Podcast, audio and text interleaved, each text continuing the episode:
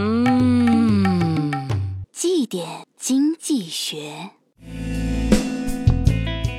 当你买了苹果四的时候我买了空调当你买了苹果四 s 的时候我买了洗衣机当你买了苹果五的时候我买了电脑。当你买了苹果五 S 的时候，我买了电视机；当你买了苹果六的时候，我买了沙发；当你买了苹果六 S 的时候，我买了床；当你买了苹果七的时候，我买了 Note 七。现在我的空调、洗衣机、电脑、电视机、沙发、床全都没了。失之毫厘，差之千里。如何才能避免投资一错毁所有呢？四个字：资产配置。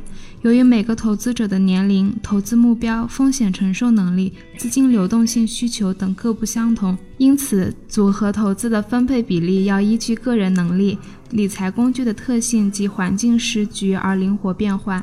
并且，资产配置更重要的意义在于，投资者无法准确预测出每一类资产的未来走势，在某一特定时期，不同资产的收益表现往往存在差异，这为资产配置提供了基础。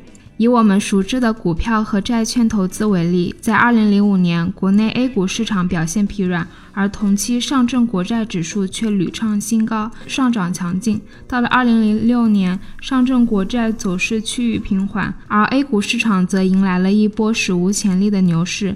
将资产分置在多元化的市场，这样的投资才更有效。